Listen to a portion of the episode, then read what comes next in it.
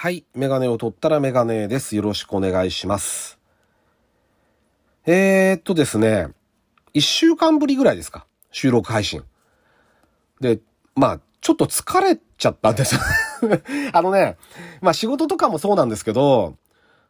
あの、ラジオトークの総選挙とかもあって、まあいろいろ思うところもあるじゃないですか。だかまあ、初めてこう人に評価される立場になってみて思うこととか、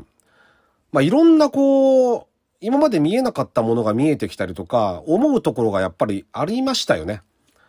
で、ちょっと少し疲れたなと思っていたんですよ。だけどまああの、ライブとかもあれば、参加して、まあコメント、僕がコメントするの好きなので、コメントさせてもらったりとかちょこちょこやってたんですが、あのー今お話したいのは一人、あの、配信者の方で、許可得てるんで名前出しますけども、チェックさんって方いらっしゃるじゃないですか。僕よりもね、全然有名だと思います。あの、もう2年以上やってらっしゃるし、うんと、前から僕は知ってい、知っていてっていうか、まあ、もちろん僕はリスナーとして知っていて、で、ライブが始まって、ライブの方も、あの、行けるときは、聞けるときは聞いていたんですよ。コメントもさせてもらってたし、聞いてたんですね。で、あの、今日なんで名前を出してその、あの話を、この話をするかっていうと、ちょっとこの一週間ぐらい、まあ、チェックさんのところに行って、ライブを聞いていたんですよ。で、聞いていて一つね、こう、思ったことがあるんですよ。参考になったというか。で、それは、あのね、この方の配信は、なんて言うんだろうな、ぶれないというか変わらないというか、自分の背丈で、自分のや、やりたいことをやって、自分の発信したいことを発信する。えっと、無理に合わせにもいかないし、あの、なんていうんだろう、自分のこ、多分ね、自分の心地いいところで、い、ところにいるんですよね。おそらく。そういうふうに感じるんですよ。ご本人は、まあ、素みたいなトーンでお話しされるんですよ。すごく。だけど、実際は多分、そんなことないですよね。普段、まあ僕はプライベートは全く知らないからわかんないですけど、多分違うんだと思うんですよ。ずっとあのトーンじゃないと思うんだけど、あの、なんて言うんだろうな。無理していない。やりたいことをやる。で、伝えたいことを伝える。で、それが、で、一人で淡々と喋ってるんですけども、それが、こう、心地、こう、聞いてて心地いいし、で、じゃあ、ただ話してるだけかっていうと、企画みたいなもの、やったりするんですよ。で、その、僕がね、いいと思ったのは、その、ライブ配信聞いてると、あの、出るじゃないですか。この配信はどんな配信ですよっていうの。で、そこにね、あの、えっと、初見の方が来ると、挨拶するとかな。初見ですっていう風に来ると、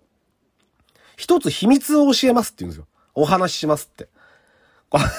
で、聞くと、別にそんな秘密でもないんですよ、実際は。だけど、その秘密っていう言葉の響きとか、内容は別にいいじゃないですか。そんな、だって、ね、全然面識もないし、おね、お会いしたことない人のガチな秘密を聞いても、実際問題は？聞いても、よくこうピンとこないじゃないですか。だからぼんやりしててもいいんだけど、その、初見の人が来て、初めての人が初めましてって来たら、一つ秘密を喋ってくれるんだっていう、なんて言うんだろうな、その、ライブ感みたいなものがあるんですよ。やっぱり。あ、この人初めてかなって、この方初めてですかねとかっていう風に言うと、お、秘密出るのかなっていう、あの、こう、ライブやってるんだっていう感じが聞いてて、あるんですよね。なんか小さなことじゃないですか。大々的じゃなくて。で、これを毎回やってらっしゃるんですけど、そういうこととかもそうだし、あと、あの、タグで、ちょ、ちょ知らせっていう番組のタグをつけて、そのライブをツイッターでシェシェア、ツイッターでシェアすると、あの、絵をもらえるんですよ。チェックさんが描いた絵。で、これね、ちょっとね、僕ね、インスタをやらないんだ、わかんないんですけど、確かね、インスタでは、あの365日あのね、猫くんっていう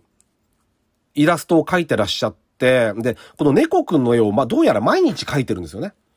この間もなんか7月分が書き終わったとかって言ってたと思うんですけど、で、365日書き終えたらカレンダーに、日めくりかな？カレンダーにするっていう話をしていて、で、そのライブをシェアすると、その日の絵をもらえるんですよ。その日のイラスト。で、その日のイラストで、で、そこに、この日は今日はどういう日だと。どういう日で、どういうことが今まであった日です。で、その最後にありがとうございます。聞いてくれてありがとうございましたって文章が送られてくるんです。でね、それって、プレゼントで多分ね、まあ当然絵を描く方だから見てもらいたいじゃないですか。で、僕もどんな絵なのか見てみたい。で、ただ単に絵がドンと送られてくるんじゃなくて、なんでこの今日はこういう日だからこの絵になったんですよっていう説明と、ご本人の言葉でライブに来てくれてありがとうございましたって。これはお互いがこう、やっぱ心地いいじゃないですか。そういうなん、いい距離感とか自分にこう、なんだ自分の配信、リスナーを大事にしてること、大事にするっていうこととかも含めて、あのね、結構勉強になったんですよ、いろいろ。あ、なるほどなって、さらっとこれをね、やってらっしゃるんですね。で、あのー、まあ、この、だから一週間ぐらい、すごくなんかね、勉強になったというか、別に真似しようとは思わないですよ。僕はもう僕で自分のやり方でしかできないんで、だけど、あのー、いろんな配信者の方がいて面白い人いっぱいいるじゃないですか。で、その中の一人なわけだけど、やっぱ独自路線がある、で、やってるし、ブレてないし、あのー、よかったですね。だからね、あの、とても参考になったというか、元気をもらったというか。だから、またね、ライブもちょこちょこ、こう、顔出して、コメントできたらいいなとは思いますよね。まあ、あんまり、あの、調子に乗って距離感間違ってまた変なね、調子に乗ったようなコメントして嫌われちゃったら嫌なんで、その辺は気をつけようと思ってますけども、とても勉強になったし、あの良かったですね。だから、まあもう有名な人だから皆さんご存知だと思いますけど、もしもね、聞いたことないっていうか、あの方がいらっしゃったら、ぜひちょっと聞いてみてもらいたいなと思いますよ。うん。あのとっても面白いです。はい。ちょっと長くなっちゃいましたけど。というわけで、えっと、第212回ですね。ラジオにメガネ始めたいと思います。よろしくお願いします。はい。えっとね、話は急に変わるんですけど、見ましたか？ツールドフランスの事故。自転車。あのー、えっとね、女性がプラカード、あれプラカードなのか段ボールなのかわかんないですけど、あのー、自転車がバーッとこう大量に走ってくるじゃないですか、ツール、ツールドフランスって。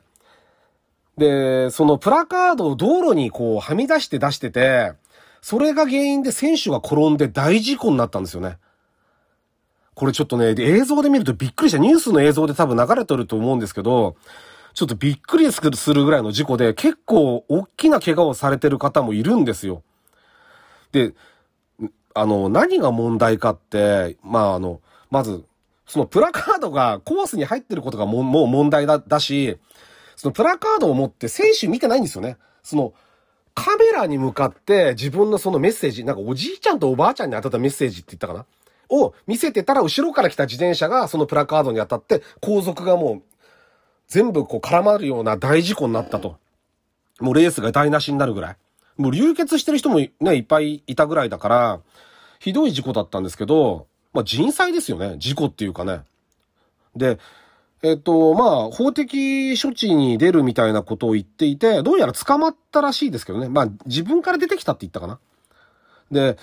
あのー、まあ、これに関しては、もうちゃんと法的にも、ね、向こうの、その、国の法律にのっとって処罰してもらうと。で、あんまり個人を責めすぎるとね、ちょっと、ことがこんだけ大きくなっちゃうと、あの、大変なことなので、あんまり追い詰めてもいけないなと思いますけど、きちんと謝るっていうことをしないと収まらないだろうなと。思うのと同時に、僕が思ったのは、ちょっと自転車って、競技用のこういう自転車自転車って、あの、もうちょっとちゃんとしたプロテクターつけた方がいいですよね。僕ね、前から思ってて、あの、まあ、知り合い、まあ、職場なんかの同僚とかもそうですけど、自転車レースってやる人って、あの、なんていう、もうペラッペラじゃないですか、服が。上下。で、足は固定しちゃうじゃないですか。ヘルメットは被ってるけど、ヘルメットだって、いわゆるバイク乗るようなヘルメットじゃなくて、頭の上だけ守るやつですごい軽量なやつですよね。にサングラスかなんかかけて走ってると思うんですけど、あれでは危ないんじゃないかなって前からね、僕は思っていて、というのはね、なんでかっていうと、その、自転車競技やってる人にデータを見せてもらったことがあるんですよ。その、今ね、もうすごいんですよね。どれぐらい、何キロ走ったとか、な、スピードが何キロ出ただけじゃないんですよね。それをもうスマホで見られるようになっていて、で、どれぐらいのペダルの重さがどうだったとか、そういうのまで全部細かく出るんですね。運動量とかも。データがザーって。で、GPS 拾ってるから、どのルートを走ったとかっても全部出るんですけど、データを見せてもらった時に、あのー、もう、いわゆる競技なんで、まあ当然なんですが、一般行動では、あれ自転車も最高速ってあるはずなんで、競技はね、あの、クローズとされたコースだからいいんでしょうけど、えっとね、55キロとか出てるんですよ、最高速が。そうなってくると、もう国道、バイバスとか国道走ってる車と変わんないんですよ、スピードが。それであのペラペラの服に、あのヘルメットでは危険だと思いますよね。だからあの政治家、谷垣さんとかも車椅子になっちゃいましたね、自転車の事故で。で、例えば、オートバイレーサー、もう世界チャンピオンだったニッキー・ヘイデンさんって人がいるんですけど、この方ね、自転車の事故で亡くなっちゃったんですよ。35歳とかで。で、まあ、まだ現役のレーサーだったんですが、オートバイレース、ああいう300キロ、350キロの世界で走ってるような人ですら、自転車の事故で亡くなっちゃったりするんですよ。だから、ってことは、もうちょっとプロテクター関係とかヘルメットの安全性も含めて、僕はね、考えるべきなんじゃないかなってちょっと思いましたね。危ないです。だから、あの、まあ、ママチャリ乗るのにあのヘルメットならわかりますよ。だけどもうちょっと、まあ、顎まで隠すようなうまくなんか考えるとかしないと、競技の自転車は非常に危ないなっていうふうに思いました。はい。あの、事故のないように、あの、自転車楽しんでもらいたいですよね。はい。というわけで、メガネを取ったらメガネでした。ありがとうございました。えー、まだまだ続けて頑張ります。